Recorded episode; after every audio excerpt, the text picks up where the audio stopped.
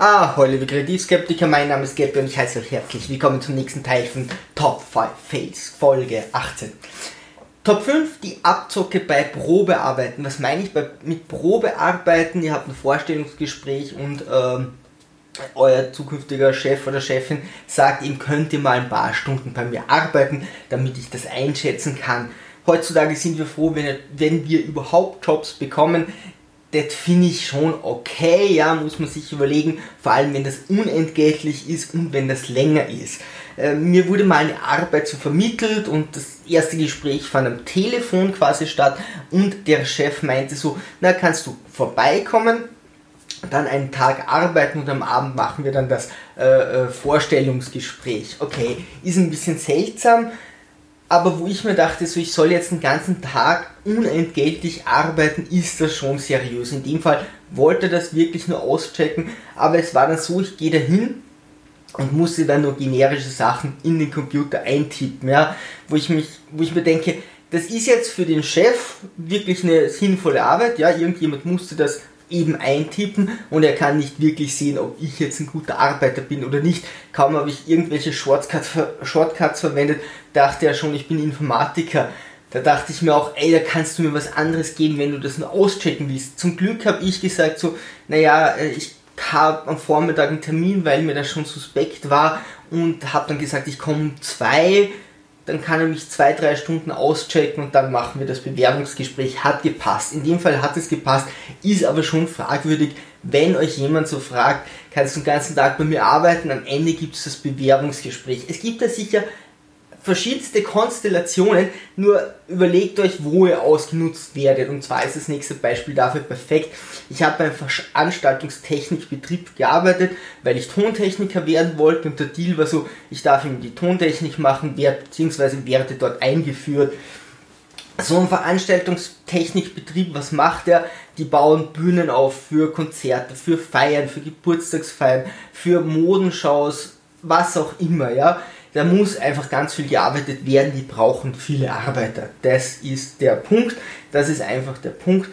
Und ich habe da vier Tage gearbeitet. Ich musste dazu zu meiner Oma ziehen, ja, weil das in einer anderen Stadt war. Äh, habe dann vier Tage dort gearbeitet. Vor dem Ende, Wochenende hieß es, ist okay. Am Montag komme ich wieder das ganze Wochenende umgezogen, mal zu meiner Oma und habe dann eben versucht, eine Wohnung zu finden. Und dann hieß es so, äh, nö, wir können sie leider nicht nehmen. Hintergrund war, ihnen ist ein Auftrag weggefallen. Hm. Warum sollten sie mich deshalb nicht einstellen? Ich bin dann zu einer Tochterfirma gegangen in einer anderen Stadt, habe mich dort wieder in der Wohnung eingemietet. Äh, also wieder habe ich dort in der Wohnung eingemietet. Das war so eine Gassionär, da war ein Bett drinnen, das war unten verschimmelt. Es war wirklich unangenehm dort zu arbeiten. Das ist wieder so eine Probewoche und das ist alles sehr dubios. Ja normalerweise ist das erste Monat auf Probe, ja, und du kannst jederzeit kündigen, aber wenn schon Arbeitgeber so äh, dich wirklich nur so punktuell hält, dann muss man sich da Gedanken machen. Ich habe in dieser einen Woche ja sicher 60 bis 80 Stunden gearbeitet. Dann hieß es so, naja, es gibt keine Überstunden zwischen 17 und 20 Uhr und ich dachte mir, was ist denn das für ein Verein, ja? Was zur Hölle machen die da? Und nach einer Woche hieß es dann, hm, nee, äh, irgendeine Kleinigkeit hat nicht gepasst, wir müssen noch eine Probewoche verlängern. Ich dachte mir so, was ist hier los? Ja, ich musste dann irgendwann äh, äh, quer durchs Land fahren, um an einem Golfplatz ein Zelt aufzustellen, ein Riesenzelt für eine Party. Da hieß es, am Golfplatz gibt es jemanden, der mir hilft, gab es natürlich nicht.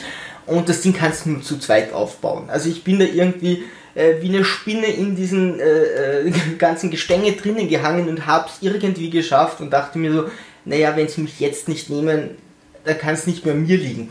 Tatsächlich haben die das so gemacht, wann, die haben jeden Auftrag angenommen, den sie bekommen haben und wann immer zu viel war, haben sich die einfach irgendwelche Probearbeiter genommen, äh, dort arbeiten lassen und wenn der Auftrag, wenn irgendwann mal Flaute war, dann haben sie gesagt, okay, wir brauchen euch nicht mehr. Also so dürften sich die Geld gespart haben.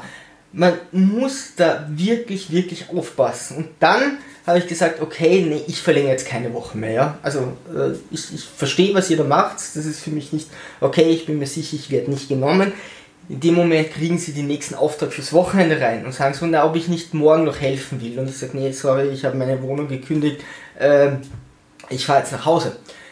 und dann wären sie sogar bereit gewesen, mir das Doppelte zu zahlen für das Wochenende, weil sie sonst keinen haben, und ein Hotel, damit ich schlafen kann. Also da ist eine riesen Abzocke dahinter, wie kann ich hier rangehen, dass da Leute, dass ich einfach billige Arbeitskräfte habe, die ich nicht vollständig bezahlen muss mit den ganzen Zusätzen, die der Staat verlangt und hier einfach trotzdem meine Arbeit erledigen kann. Prinzipiell möchte ich nicht, dass ihr euch eine Chance vertut und sagt, bei sowas mache ich nicht mit und dann kriegt ihr keinen Job. Aber überlegt euch, wo ihr ausgenutzt werdet. So, Top 5, Gastronomiemessen. Ich liebe sie. Ich liebe Gastronomiemessen. Da kommt man normalerweise nicht rein, zumindest nicht in diese hardcore richtigen Gastronomiemessen, sondern da musst du schon ein Lokal haben oder irgendwo in der Gastronomie tätig sein. Aber es ist super geil, weil die wenden sich nicht an unter Anführungszeichen Hausfrauen oder Hausmänner, nicht an, an den Endverbraucher, sondern eben wirklich an die Industrie. Und da gibt es super geile neue Geräte. Du kannst alles verkosten. Die wollen dir das im, im, im großen Stil anpreisen. Ich war mehrmals auf auf solchen Messen und einmal mit einem Freund und du brauchst dann irgendeine Geschichte, weil die fragen natürlich, hey, was hast du, ja, was hast du, ein Lokal oder eine Bar, kommt das Produkt, das ich anbiete, überhaupt für dich in Frage? Ja, wenn ich Cocktails anbiete und du hast aber nur irgendein Wirtshaus, wo es keine Cocktails gibt, hilft mir das nicht viel. Und am Ende hatten wir schon eine richtig geile Geschichte. Ein Freund von uns hat tatsächlich ein Lokal. Das haben wir mal hergenommen, dass wir uns sofort über Ort und Konzept einig sind. Und äh, wir waren dann für diesen Tag quasi die Besitzer und sind da rumgelaufen und haben die geilsten Angebote bekommen. Also ich mag das richtig, richtig gern, diese Gastmesse. Ich mag nicht die Leute zu belügen, ja, oder hier billig abzustauben, das ist nicht mein Ziel, sondern einfach zu sehen, was sie da präsentieren, wer sich da ein bisschen für Essen und Trinken interessiert. Es ist, also ich finde es richtig, richtig geil. Aber natürlich gibt es auf solchen Messen auch irrsinnige Fails, ja. Zum Beispiel Dampfgarer. Das war vor längerer Zeit. Inzwischen habe ich selber einen Dampfgarer, du kannst super geile Sachen machen. Zum Beispiel, wenn man Gemüse hat. Das Problem ist, Gemüse roh hat zwar alle Stoffe, die wir brauchen, aber es ist nicht so leicht für den Magen verträglich. Das Gemüse gekocht, dann wascht das Wasser einfach so ein bisschen den Geschmack mit. Und gedampft gegart ist eben das Geilste, was wir jetzt kennen, weil der Geschmack bleibt drinnen und, ähm, und es geht nicht so, äh, also es ist leichter verträglich sowas biete ich an. Ja, also du kannst tausende Sachen im Dampfgarer machen. Du kannst super Knödel machen, du kannst Fleisch machen, du kannst ganz viele Sachen machen. Jetzt bieten die so ein Industriedampfgargerät an, das von den Zehen hochgeht bis weit über deinen Kopf und du hast einen Dampfgarer nach dem anderen. Und was machen sie? Wiener Schnitzel. Ich verstehe es nicht. Ich, ich verstehe es nicht. Du könntest 100.000 geile Gerichte machen, ja? Aber nee, sie machen Wiener Schnitzel. Klar, ist bekannt, ja, verstehe ich schon, nur das Ding gehört abgebraten. Es gibt Leute, die frittieren das, aber es gehört zumindest abgebraten. Ja, ich brauche dieses Fett und ich brauche etwas, dass diese Banade hart wird. Und das geht in Dampfgarer nicht. Das geht einfach nicht. Sie haben gemacht Schnitzel und Schweinsbraten. Damals, also die hat noch nicht so eine Grillfunktion. Ich weiß es nicht, es mag sein, wenn du eine Kombination aus Dampfgarer und äh, Herd hast, dass du so eine Überhitze machen kannst mit richtig geiler Kruste, mag, mag sein, ja, aber für damals, also nur Dampfgegart, du brauchst eine richtige Hitze, dass die Kruste hart wird und die hast du nicht, weil das Wasser verdampft bei 100 Grad. Da ist es irgendwo aus, das ist limitiert. Und da machen die Schnitzel und Schweinsbraten. Und wir sollten kosten. Du musst natürlich verkosten und so, ey, sorry, ja. Ich muss noch dazu sagen, der Freund, der mit mir äh, dort war, und meine Freundin, meine Freundin kocht sehr gern, kennt sich da sehr gut aus. Der Freund von mir hat tatsächlich eine Gastro-Ausbildung. Also der hat sowohl eine Kochausbildung als auch eine Service-Ausbildung in einer höheren Schule gemacht. Also der weiß, von was er da redet. Es war eine Katastrophe. Ja, es, es war es, es war wirklich extrem fragwürdig und wir haben mit denen gesprochen, die wollten Feedback haben und ich meinte so, hey, wollt ihr nicht was anderes anbieten, oder? Da kann man doch was Besseres, also was Sinnvolleres machen als die Produkte, die man nicht machen kann. Ja, hätten sie sich auch schon überlegt, aber Wiener Schnitzel kennt eben jeder und sie fahren das einfach weiter durch drei Tage. Ja, okay, kann man machen, die, die Rückmeldungen aller waren negativ. Also da war keiner, der gesagt hat, uh, wie lecker, das stelle ich mir in den... Äh, in die Küche und das verkaufe ich hier. Weil wenn du, wenn jemand Wiener Schnitzel erwartet als Gast und du servierst ihm das, kann es froh sein, wenn er zahlt. Äh, und es waren auch keine Leute äh, dort, wo man sich dann anmelden konnte, hey, wo kann ich denn das kaufen? Aber wir schlendern weiter und kommen zu einer Cocktailmaschine. So eine richtige Schanktheke, also es, ich weiß den Preis nicht mehr, aber sündhaft teuer natürlich, die Cocktails machen kann. Und wir schon wieder sehr kritisch so, warum machen Menschen Cocktails? Na, da gibt es jetzt verschiedene Gründe. Du hast mehrere Alkoholiker, Alkoholiker, die du hier zusammenmischen musst. Also in dieser Maschine müssen ja schon 20, 30 Schläuche runterlaufen. Und wenn ich das jedes Mal spüle, verliere ich jedes Mal einen Zentiliter Getränk und das ist bei harten Spiritosen schon mal teuer. Beziehungsweise wenn ich das nicht spüle, mache ich einen durchsichtigen Mojito und vorher war aber Whisky drin und plötzlich sieht der goldgelb aus oder so. Also das kann ja nicht so ganz funktionieren und die Dinger werden ja nicht geshaked, weil es so cool aussieht, sondern weil ich das ordentlich vermischen muss, weil es nicht reicht, wenn ich links und rechts reinschütte, ja okay, der Typ, also wir sehen so aus der Ferne, hä, was ist denn das? Ist das wirklich so eine Schankmaschine mit Cocktails? Und er holt uns sofort an, ja. Ganz wichtig, der Ding kann alles. Also, der kann jeden Cocktail, der ist super geil, ist auch riesig. Klar, du musst die ganzen Flaschen reinbringen und so. Ähm, es kann alles. Und wir so, hey, ernsthaft, also normalerweise muss man da shaken und es gibt schon Grund, warum das Menschen machen. Nee, also diese Maschine kann alles. Da hast du ein Menü und du kannst auswählen. Da standen ganz viele Cocktails einfach nach dem ABC-Alphabet runter. Entschuldigung, mein Hals. Und er sagt so, sucht, Jungs, sucht euch einen Cocktail aus, ja? Ich mache jeden von euch einen Cocktail, sucht euch einen aus. Und ich dachte mir so, hm, zuerst dachte ich so Whitewash, weil hat er wirklich da unten Milch stehen? Ja, äh, ich weiß nicht. Aber ich entschied mich dann für einen Tequila Sunrise. Ja, ein Wagemein, ja, aber er stand tatsächlich da. Da stand Tequila Sunrise. Und Tequila Sunrise, da werden einfach die Flüssigkeiten gestapelt, dass es so aussieht, als wäre es ein Sonnenaufgang, ja. Und ich wusste, das kriegt dieses Ding nicht hin, ja, der kann keine Flüssigkeiten stapeln. Konnte es auch nicht. Nee, natürlich hat das nicht funktioniert. Es kommt ja nur aus zwei so, oder eine oder zwei so Dingen raus. Also ich weiß nicht, wie das zusammengemixt wurde. Auf jeden Fall war das irgendwas und ich sagte dann, ja, also ich würde jetzt so keinem Gast servieren, ja, das erwartet er sich nicht und es schmeckte furchtbar. Also es schmeckte echt nicht gut. Wir haben dann beide unsere Cocktails weggeschüttet, konntest das nicht trinken.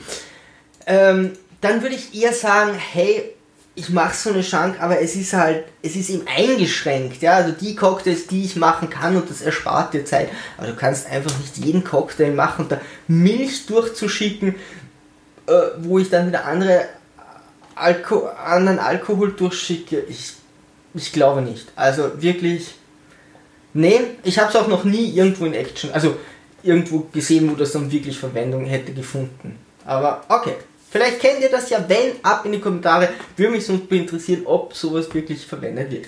So, Top 3.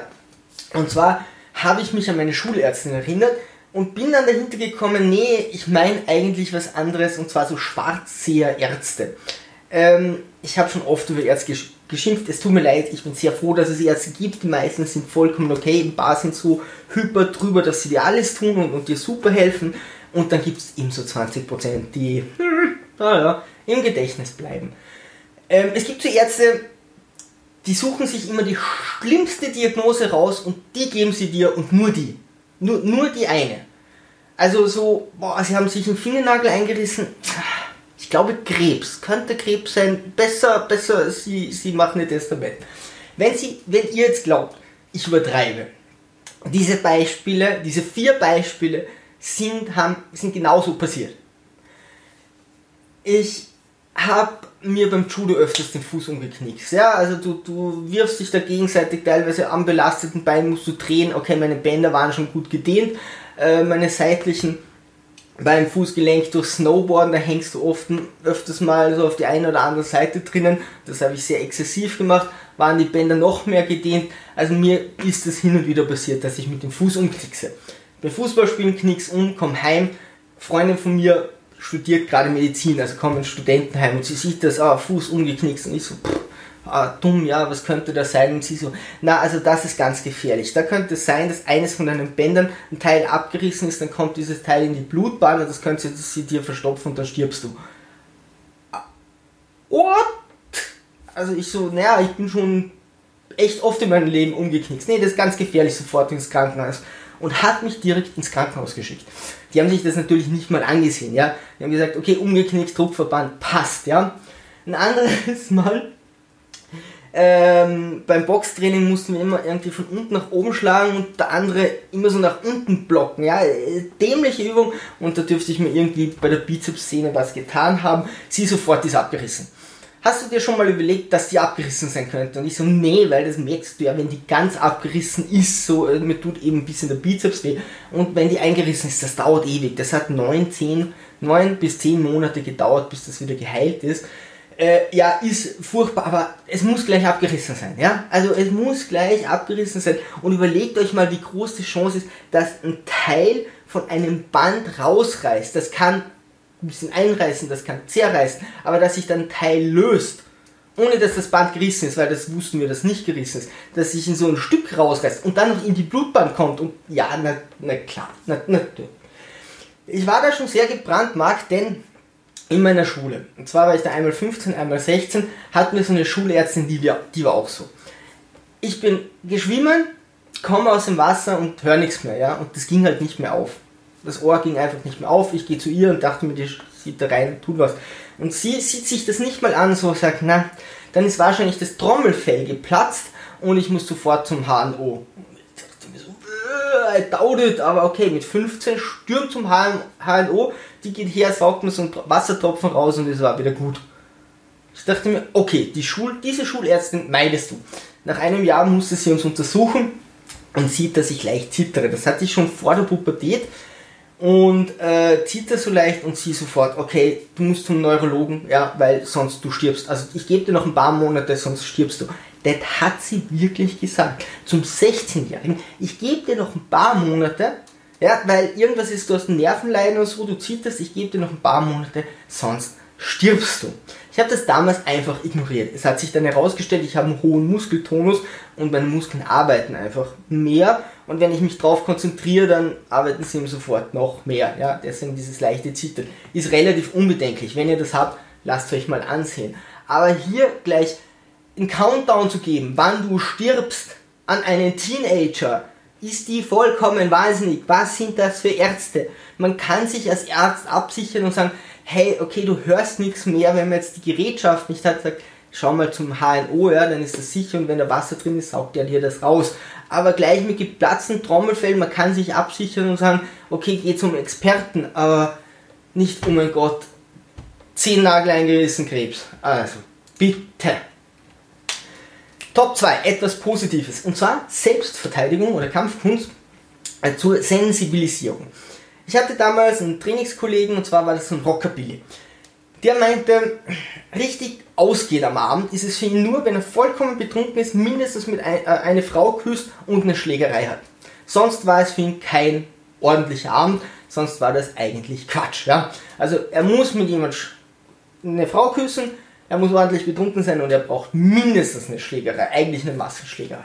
So, jetzt hat er einige Jahre Kampfkunst gemacht und wollte dann irgendwann mit mir fortgehen. Ich dachte mir schon so, oh mein Gott, hoffentlich lande ich nicht im Knast. Aber hey, äh, war ganz lustig. Und dann ist ihn tatsächlich ein jüngerer Typ angegangen. Das waren so ein paar jüngere Leute, zumindest jünger als wir, auf der Straße und die haben so rumgeblödelt. Hm, und einer, der dürfte Karate gemacht haben, so wie er da gestanden ist. Und die sind dann wirklich zuerst, zuerst verbal angegangen und dann immer näher gekommen. Und dieser Rockabilly, der noch nie fortgegangen ist, ohne eine ordentliche Schlägerei zu haben, hat deeskaliert und ist gegangen. Ich war echt überrascht. Also ich dachte mir, okay, ich rufe jetzt die Rettung an, weil der andere ist, das war's mit ihm. Ja, also ich habe dem nicht sehr viele Chancen gegeben, weil dieser Rockabilly einfach so viel Straßenerfahrung hatte, dass ich mir, und wir waren zu zweit. Und, äh, also ich hätte jetzt auch nicht zugeguckt, wie der dann down geht.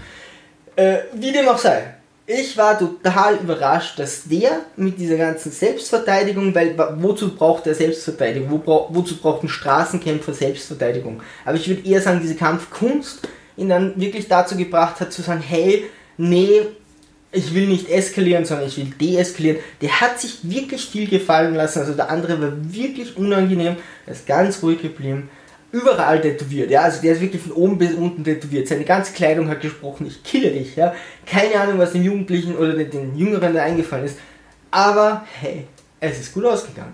Fand ich richtig, richtig geil. So, wir kommen zu Top 1 Sicherungshaft. Was ist Sicherungshaft? Österreich hat sich ausgedacht, hm, diese Migranten kommen aus Kriegsgebieten. Da hat man vielleicht hin und wieder so ein kleines Trauma und die könnten dann gewaltbereiter sein und da könnte was passieren, also sperren wir es am besten alle ein nicht ganz so, aber es geht so in die Richtung. So, die Idee ist natürlich, oder die, die Grundlage ist, ja, wenn jetzt jemand aus dem Krieg kommt und äh, darum kämpft, Essen zu haben, könnte der in einem, in einem anderen Modus sein, der eben nicht zum Erste Weltland passt. Und ja, tatsächlich passiert das, dass Migranten dann irgendwo wirklich ähm, äh, straffällig werden oder schlimme Verbrechen begehen andere Leute in unseren Ländern natürlich auch. So, die Idee ist, okay, wir sperren die ein und innerhalb von zwei Tagen sieht sich der Richter das an, wenn der vorher schon straffällig geworden ist, ja, wenn er vorbestraft ist oder so. Dann müssen wir uns überlegen, dürfen wir den überhaupt so auf die Welt freilassen. Das Problem ist, wie überprüfst du das als Politiker? Also wie sagst du als Politiker, ja, hat funktioniert? Hm wenn's, wenn du den freilässt und er tut etwas, dann hat es ja wohl nicht funktioniert. Wenn du den nicht freilässt und dann tut er nichts, ist klar, weil er ist ja nicht frei, wie sollte er auch, wie kannst du dann sagen, ja, das hat ja super funktioniert. Also ich als Politiker habe das gemacht und man sieht ja an den Zahlen, an welchen, dass das funktioniert hat. Man könnte sagen, naja, äh, wie war die Verbrechensrate vorher, aber da immer mehr Migranten kommen äh, und eben sehr viel Einfluss auf diese Zahlen momentan ist, kann man ja wohl sich kaum auf Statistiken berufen. Auf welche? Ja? Wenn irgendwie 100.000 Leute mehr kommen, äh, von vielleicht woanders her, auf welche Statistik willst du dich dann berufen, dass das System funktioniert hat? Oder sogar wenn die Zahlen steigen, wäre es immer noch irgendwie äh, erklärbar. Also pff, ich weiß nicht, wie man damit sinnvoll durchkommen will, außer eben der Bevölkerung zu sagen, wir passen auf euch auf, ihr seid safe, weil ihr seid keine Migranten, euch sperren wir eh nicht ein und hasst alle anderen Menschen. Also das ist wohl die Aussage, die hier am meisten funktioniert. Das Problem ist, du hast hier viele unter sehr großen Anführungszeichen kleine Opfer. Ich meine, das ist Freiheitsberaubung, das ist schon eine richtig harte Sache. Ähm, und hier werden viele Menschen der Freiheit beraubt, weil du kannst dir nicht zielgenau sagen, das können wir Menschen nicht. Wir können nicht in die Zukunft blicken und sagen, okay, der wird ein Verbrechen begehen, der kommt weg, der nicht, der darf raus. Das Einzige, wie das irgendwie funktionieren könnte, dass wir hier äh, Einbruch, Überfall, Vergewaltigung und Mord hier einhalten oder weniger machen, ist mehrere Menschen einzusperren, wo dann vielleicht einer darunter ist, der das tun würde. Zielgenau kann das nie funktionieren. Das heißt, ich begehe, also ich mache mehrere Verbrechen, klar, wenn es der Staat macht, ist es kein Verbrechen, aber ich sperre hier mehrere Leute an, mehrere Leute leiden, damit einer nicht mehr leiden muss, weil, okay, Vergewaltigung oder Mord ist schon schlimmer als Freiheitsstrafe, aber es ist beides nicht sehr geil. Und wie willst du das dann entscheiden? Also, sagst du, okay, gut, ein paar Unschuldige müssen dann glauben, die sind dann ein paar Tage im Gefängnis, dafür wird eine Frau nicht vergewaltigt. Ich will das nicht entscheiden. Ja, finde ich sehr schwierig. Es sei denn, man sagt, na, ich hasse ohnehin alle Migranten und, und wir selbst gehören geschützt. Äh, das sind keine Menschen, wir schon und dann, ähm, ja, passt das schon, sperren wir die doch weg. Aber wenn ich sage, hey, die sind auch Menschen und ich, ich habe irgendwie eine, eine äh, ähm, Empathie, dann kann ich das ja wohl kaum machen. Und das mit den zwei Tagen, also die Richter in der Migration sind so weit hinten. Wir reden hier von Monaten, dass ich nicht glaube, dass das in zwei Tagen entschieden wird. Und auf welchen Grundlagen, ja, du weißt ja nicht, wird er wieder straffällig. Und die Leute, die im Gefängnis sind, genau das kann wieder die Aggressionen schüren oder denen wieder ein Trauma bereiten. Man tauscht hier das eine Verbrechen gegen das andere. Ja. Hey, was ihr davon haltet, ab in die Kommentare. Ich halte super für super schwierig. Und es kommt natürlich von der sehr rechten Seite, was, was da auch natürlich äh, leider sehr klar ist. Alles klar, liebe Sturmtrotzer, wenn ihr irgendwelche Face habt, bitte einfach ab in die Kommentare. Ansonsten segeln wir straff halten und auf zum Horizont.